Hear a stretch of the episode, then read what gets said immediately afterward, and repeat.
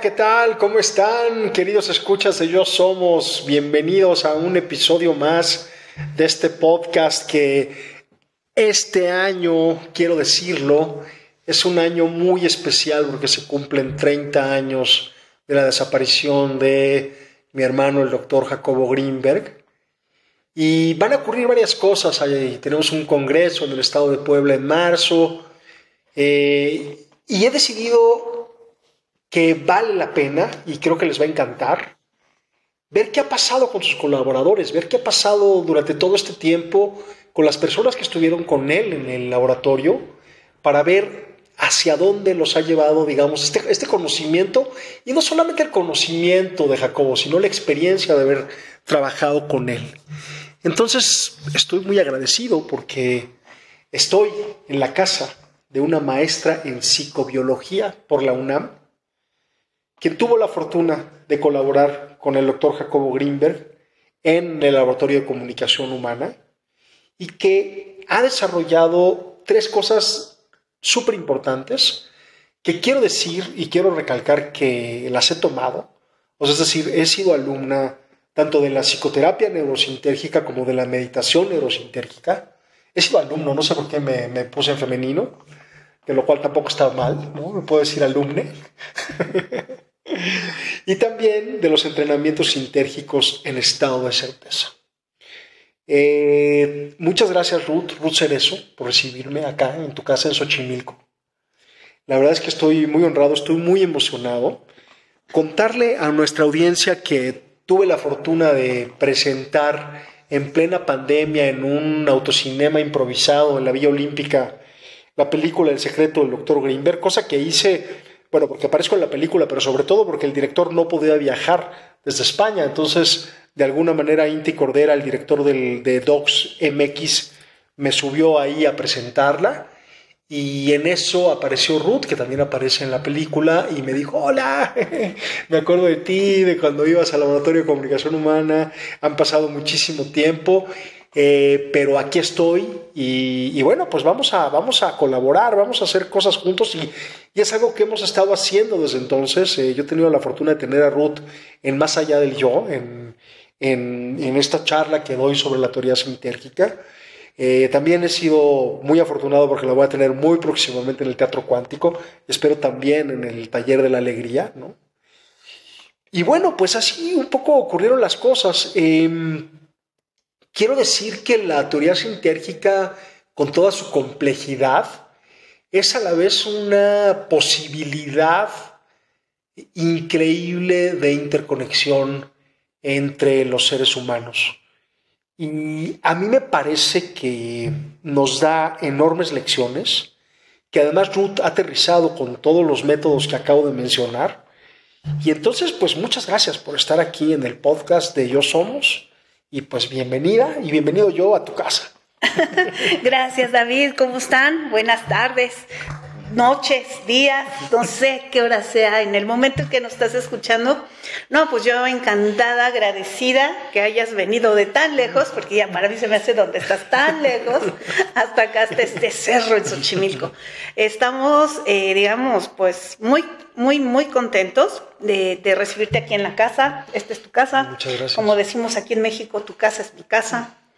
Y eh, pues realmente pues emocionada, pues eh, digamos, entre emocionada y triste, porque sí, 1994 fue una fecha que cambió muchos destinos, entre esos el mío. Eh, se cumplen 30 años de la desaparición de, mi padre académico, de mi padre científico, el doctor Jacobo Greenberg, que era un investigador fenomenal, o sea, tenía una capacidad y una velocidad de pensamiento que algunas veces hasta chocaba con la metodología de investigación, ¿no? porque él quería cambiar el método de la investigación a la mitad y eran unas broncas conmigo que le decía, no, por Dios, o sea, si ya tenemos encima la comunidad científica ahora cambiarlo ahí a la mitad. Y entonces se enojaba conmigo y me decía, yo soy el investigador. Y le decía, pues no, forma tu experimento y el siguiente lo hacemos con esta otra metodología. Realmente eh, este tipo de, detalles eh, daban justamente esa calidad humana que él tenía, como siempre les he dicho, era una persona muy especial, pero por su talento e inteligencia. Pero digamos que era una persona normal como cualquiera de nosotros. Y al haber yo observado todo eso, justamente fue una fuente de inspiración para lo que yo continué haciendo después de que eh, ya no regresa al laboratorio. Em, como bien saben, como lo vieron en, la, en el documental de Ida Cuellar, si no lo han visto, véanlo. Tarea, véanlo, anótenlo. Entrar justamente eh, a, recibir la llamada, la última llamada, en donde eh, contesto yo, estaba en el laboratorio, contesto y es Teresa, Teresa, este, la esposa del doctor. Y em, me dice que en ese año, ese fin de año, estaba planeado que él se fuera a la India porque estábamos viendo una metodología de investigación que iba a ser justamente el, experimento de potencial transferido de México hacia la India y él iba a viajar a la India ese fin de año para empezar a verificar pues cómo se iba a realizar este experimento. Y digamos que estamos hablando del 8 de diciembre de 1994, saldríamos de vacaciones la mayoría el 13, 14, 16 de diciembre o sea, faltaba todavía una semana en donde él tenía que ir al laboratorio cuando contesto y es Teresa. Y Teresa me dice que me encargue el laboratorio, que se van a ir a viajar a Campeche y que eh, de Campeche se iban a ir a la India, que Jacobo ya no iba a regresar al laboratorio y que nos veíamos hasta el regreso de vacaciones. Yo no lo tomé, digamos, mal ni extraño, dije, bueno, pues igual tienen algún evento o algo así. Nos fuimos de vacaciones, pero pues ya jamás volvió a regresar. Eh, digamos que en ese momento, pues no sabíamos justamente la repercusión de todo esto. Y básicamente mi repercusión, porque digamos que mucho de lo que ya se había movido conmigo en esos años que estuve en el laboratorio trabajando con él y ver cómo se había ido modificando, cómo se había ido creciendo este laboratorio, pues era realmente increíble. Entonces, digamos que eh, ese fue como, como un, un, quiebre, para mí un quiebre de vida.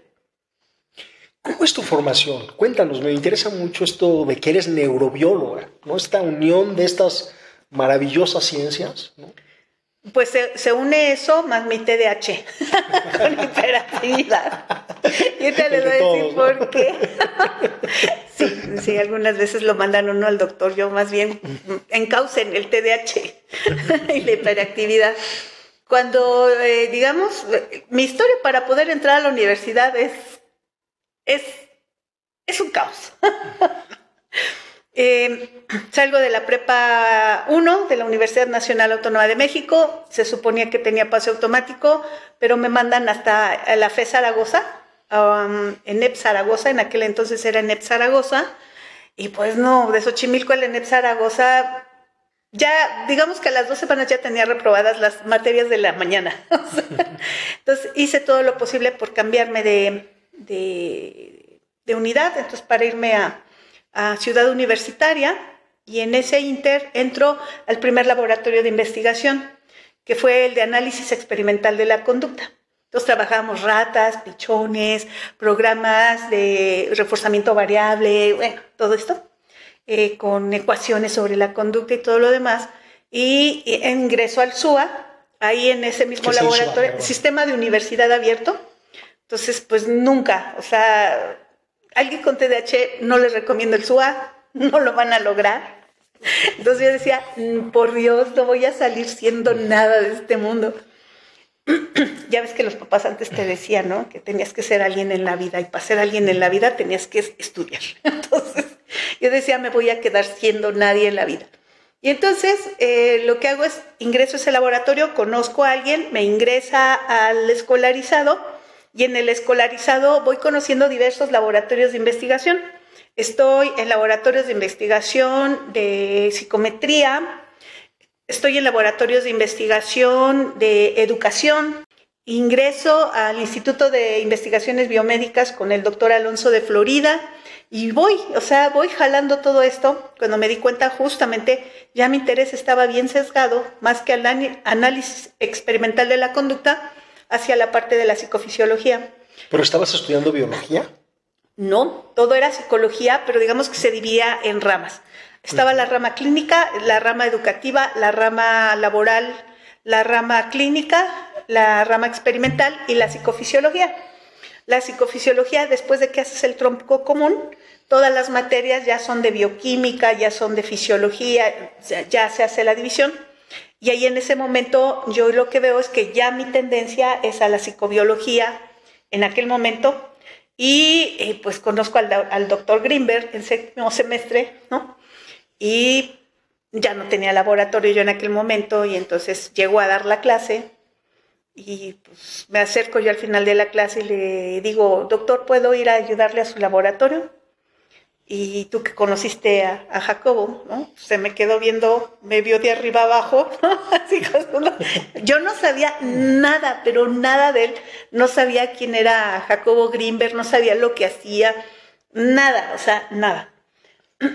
y entonces, eh, pues me dice, pues vente mañana al laboratorio, este, laboratorio 23 del edificio C, nos vemos mañana a las 9. Ya fui al otro día temprano, me quedé ahí, estuve ahí en el laboratorio. Eh, llegó él después. Eh, en aquel entonces tenía una amiga que estaba trabajando con él, que era Esther Sánchez Arellano. Llega Manuel de la Flor, o sea, los conozco a todos. A Esther ya la conocía de otras amigas en común. Pasa ese día, no me dice nada, nada más me saluda, él se dedica a sus cosas. Llego al otro día, pasa lo mismo, no me hace caso. Y al tercero me acerco y le digo, doctor, ¿en qué lo ayudo? Y otra vez me vuelve a mirar así, raro, ¿no? Y me dice, mira, aquí eres una investigadora más. Yo no te voy a decir qué tienes que hacer.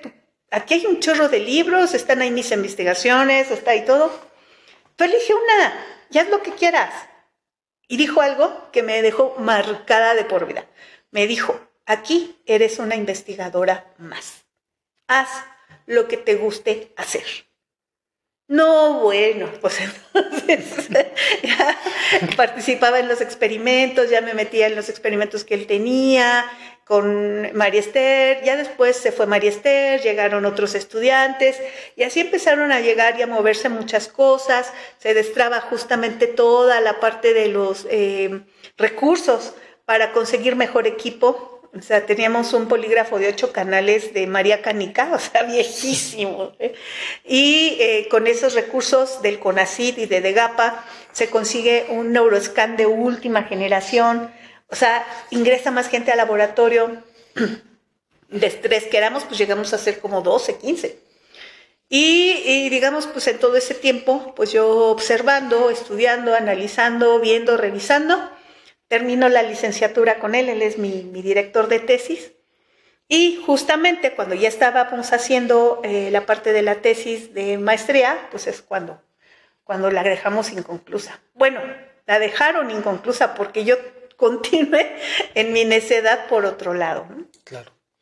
Esta libertad de que mencionas fue como una, un sello en la vida de Jacob, tanto en su vida personal y ahora qué bueno que me lo compartes también en su vida académica, pero no solamente en lo que él hacía, sino, sino en lo que él inspiraba a los demás, ¿no?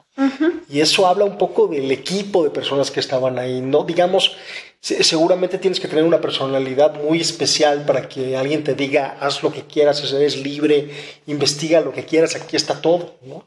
Tienes que ser, no sé, no se me ocurre la palabra, tienes que ser muy Montessori, incluso tus 20 años, ¿no? Para, para realmente entrarle y, apreciarlo, porque es un, o sea, finalmente es un regalo, esa libertad es un regalo. Y, creo que tiene que ver también con algo que, que, hemos hablado mucho en este podcast, con esta idea de que todo es posible. O sea, básicamente eh, para Jacobo todo era posible y creo que nos contagió a muchos. Pues sí, podemos hacer telepatía, sí, claro. Podemos hacer, este, mirar eh, sin los ojos, sí, podemos, ¿no? Podemos hacer un montón de cosas em, y la verdad es que los límites están en nuestra cabeza. O sea, realmente en el momento en que nosotros los, los quitamos, nos damos cuenta que, es que no existen.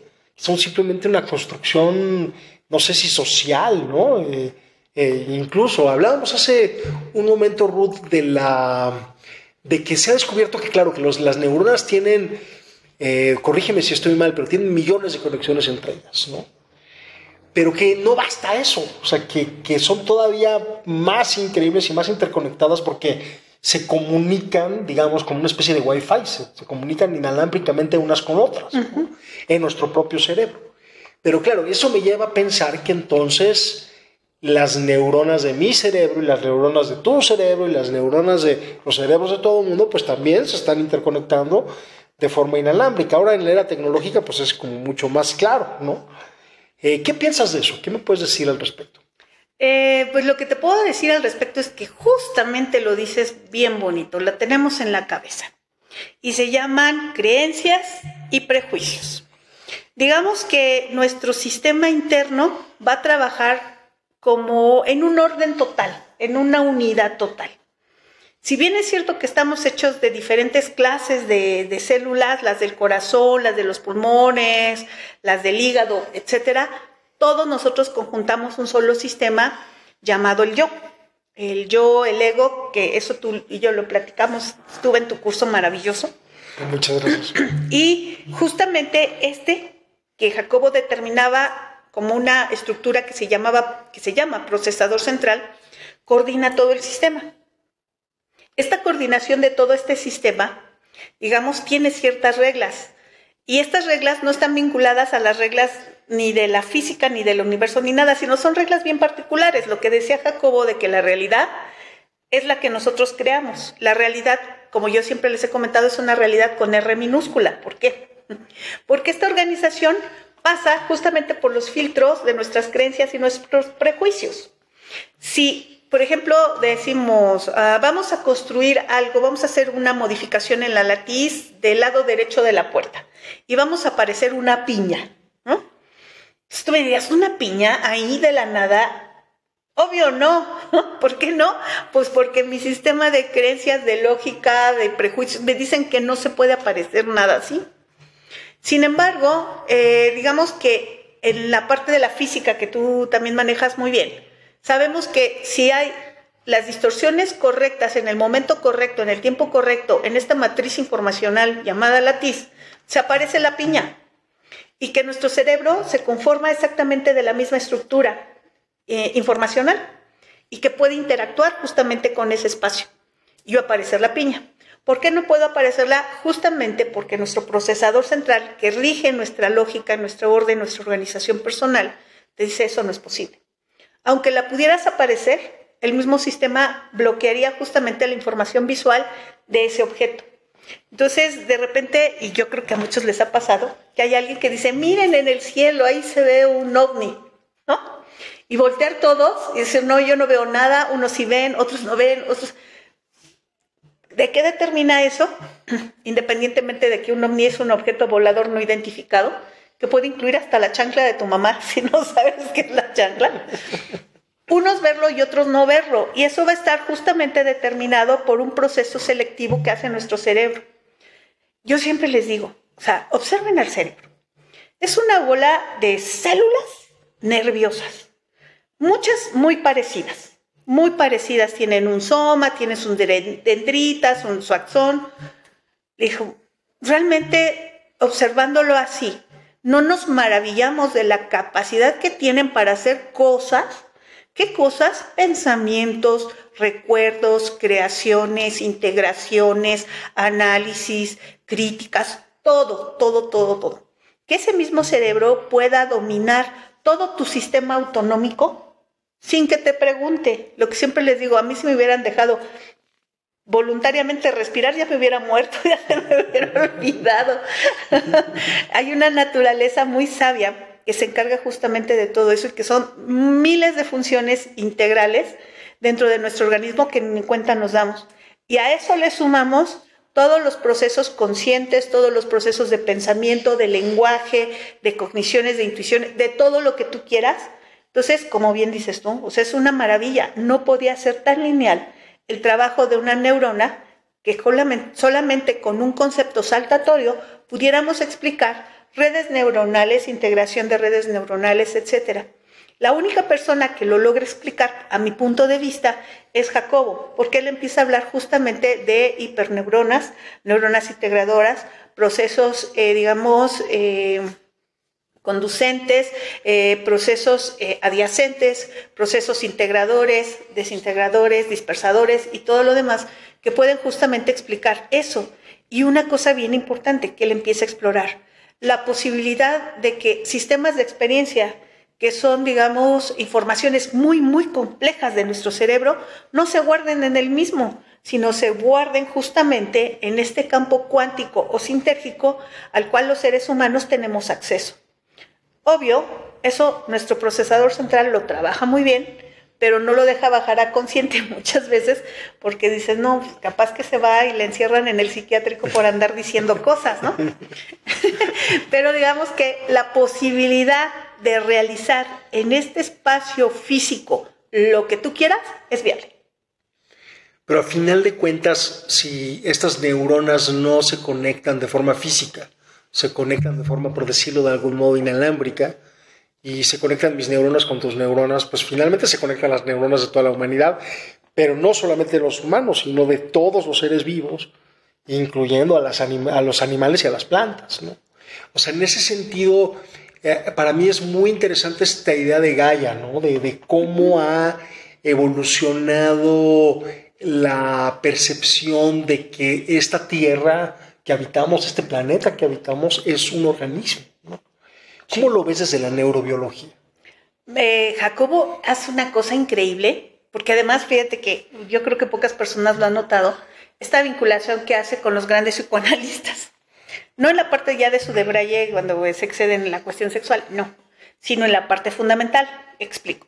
Freud empieza a describir una subestructura que se llama inconsciente, que se parece mucho a lo que Jacobo determina como procesador central, pero hay otra cosa más cuando Jung habla justamente del inconsciente colectivo.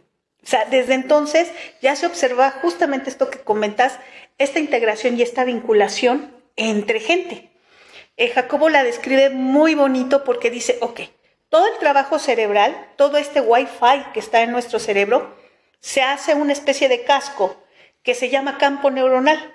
Y este campo neuronal tiene la facultad de conectarse con el campo sintérgico que este campo cuántico, eh, base de la latiz, base en donde está justamente toda la parte de las distorsiones y generar este proceso de comunicación. Ahora, yo tengo mi campo neuronal, tú tienes el campo neuronal, todos los demás tienen campos neuronales y entonces, ¿qué hacemos? Tenemos la facultad y la facilidad de integrarlos en un sistema. Digamos que eh, el hecho de que el laboratorio fuera el laboratorio de comunicación humana no era al azar justamente porque la base de ese nombre estaba determinado justamente por este sistema que había observado Jacob, de que en comunidades podemos integrar un solo, eh, un solo campo, que él le denomina hipercampo. Toda esta unión de campos neuronales tiene justamente esa condición de poder comunicarse, mm, digamos, no de forma directa, sino a través de la experiencia, y de integrar información en grupos muy grandes. Digo, el grupo más grande pues, es el de toda la humanidad, pero también tenemos subgrupos, o sea, el grupo de la familia, el grupo de tu pareja, el grupo de tus hijos. o sea, tienes esta facilidad como de andar justamente integrados en hipercampos de más grandes a más pequeños. Dime una cosa, cuando hablas del estado de certeza, cambiando de tema radicalmente, y gracias por la explicación anterior. Eh, es como un paso más allá hacia el presente, o sea, como este estado del presente del que habla un poco la atención plena o el mindfulness o la meditación. ¿A qué, ¿A qué te refieres con el estado de certeza? El estado de certeza es esto que Jacobo empezaba a describir como donis. Cuando Jacobo hace todo el estudio con los chamanes, lo que él le interesa es ver de qué forma ellos se integran al espacio físico, al espacio cuántico de qué manera interactúan con él. Eh, ¿Cómo es posible que una persona pueda eh, comunicarse a distancia con otra persona a través de las velas? ¿Cómo puede haber una persona que puede aparecer un corazón, unos pulmones o lo que sea? ¿Cómo están interactuando con estos espacios físicos en dos niveles? El nivel de recepción y el nivel de creación. Entonces, cuando él los describe, los describe como dones, de hecho él lo describe en el nivel 6 de los de niveles de conciencia como la aparición de los dones. Yo ya en aquel entonces le empezaba a platicar a Jacobo que había una serie de condiciones en donde, eh, digamos, el sistema de intuición no describía perfectamente el fenómeno, sino que era algo mucho más grande. Cuando él se desaparece, eh, justamente eh, yo ya empezaba a observar justamente que los seres humanos, todas las personas, todas, todas, todas, tenemos la capacidad de integrar información que no provienen ni de nuestro sistema cognitivo ni de los cinco sentidos, que provienen de otro sistema más. Y regresando a la parte del hipercampo, cuando eh, está la mamá y de repente el hijo está en la escuela y algo le ocurre al hijo en la escuela, la mamá siente el jalón, llega la información y dices, algo pasó. ¿No? Y entonces te jalas a la escuela y sí, efectivamente el muchacho se cayó, se descalabró, se rompió una pierna, lo que sea. ¿De dónde obtuvo esa información la persona? Si no era a través justamente de este hipercampo. Y lo segundo, ¿cómo codifica y decodifica que fue ese hijo, que fue en la escuela y que fue en ese momento. Hay, digamos, una serie de, eventos que momento a momento nosotros vamos integrando. Eh, las personas que tienen estas eh, habilidades eh, chamánicas, que describen justamente cada uno de los chamanes como, por ejemplo, el tipo de enfermedad, el tipo de persona que es, el contacto con X persona, etcétera, eh, el mismo caso de Pachita que se conectaba justamente con el hermanito, tienen que provenir, digamos, de lo que el, de lo que el doctor Jacobo Grimmer empezaba a describir como bandas sintérgicas, que son bandas de información muy específicas a las los cuales nosotros tenemos la capacidad de conectar. Sin embargo, para nuestra especie, y de acuerdo con lo que yo he ido observando, esta capacidad de entrar a decodificar esta información en forma de estado de certeza, que es una intuición muy, muy grande porque tiene datos muy específicos, eh, digamos, nos permite sobrevivir. Entonces tu procesador central, cuando abstrae una información que dice, ok, hoy voy a mi casa por la calle Juárez, decodifica que hay peligro en la calle Juárez, baja el switch de tu conciencia, te vas por la calle Hidalgo, llegas a tu casa y dices, ¿por qué me vine por aquí? estoy loco. Y al otro día dices, no, pues hubo una balacera en la calle Juárez, ¿no? Y entonces solemos decir, ay, qué suerte, qué suerte la mía. No, obtuvimos la información de un sistema que justamente está muy relacionado con esto que comentas, con este Wi-Fi, con esta integración entre cerebros, pero además con toda la integración de la información del espacio. Cuando nosotros empezamos a analizar esto, eh, que yo lo empecé a observar y que después Jacobo ya no estuvo, yo lo que seguí fue seguirlo observando en el primer nivel. El primer nivel fue observar el estado de certeza en su sistema más puro, es cómo abstraigo la información del espacio, la, la transduzco y, la, y genero justamente eh, esta información, hago una acción. Y el segundo nivel, el segundo nivel, que fue este estado de certeza en algo que ya se le denominó direccionalidad, que es para una cuestión muy específica. Ya eh, Jacobo había hecho estudios en el 84, si no mal recuerdo, entre un terapeuta y un paciente. Y lo que observó fue cambios muy significativos en, los, en las topografías cerebrales, en el eje, en donde ambos se veía justamente esta integración de correlación interhemisférica. Entonces yo ya traía esa información y entonces la empiezo a aplicar en el campo de clínico y lo que observo es que yo puedo abstraer información del paciente para justamente hacer la aplicación de las técnicas que yo conozco para resolver que pues toda la cuestión del neuroalgoritmo que está causando el problema. Digamos, estado de certeza es justamente llevar toda la teoría sintérgica a esta capacidad aplicada que tenemos todos los seres humanos eso sí, en diferentes. Como es una habilidad, son diferentes gradientes.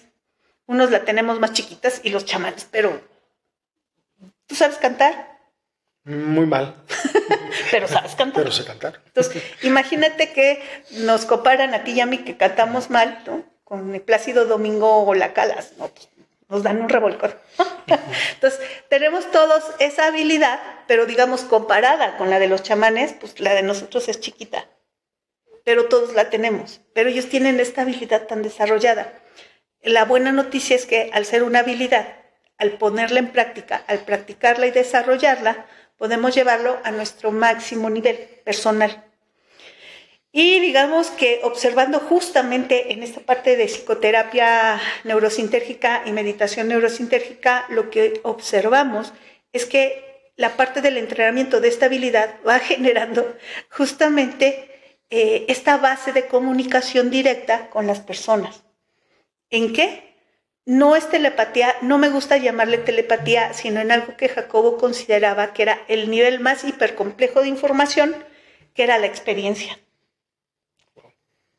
Entonces entra toda nuestra información en base como a una fotografía que le denominamos experiencia.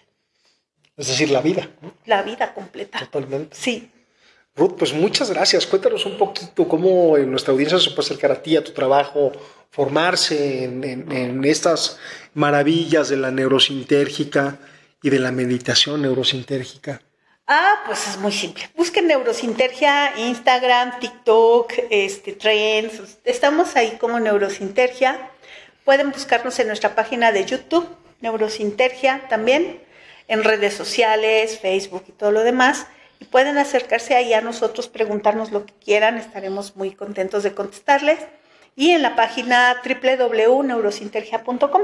Ahí también tenemos información, fotos de la juventud, el polígrafo de los ocho canales, ese tipo de cosas, para no perder el hilo de la historia.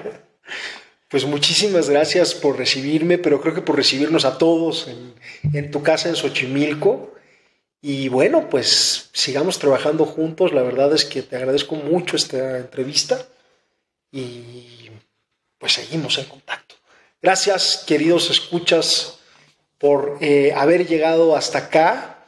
Me parece que ahora sí le entramos a la ciencia en serio y eso es una novedad. Espero que haya quedado claro. Cualquier duda, por favor, escriban acá en los comentarios del, del podcast.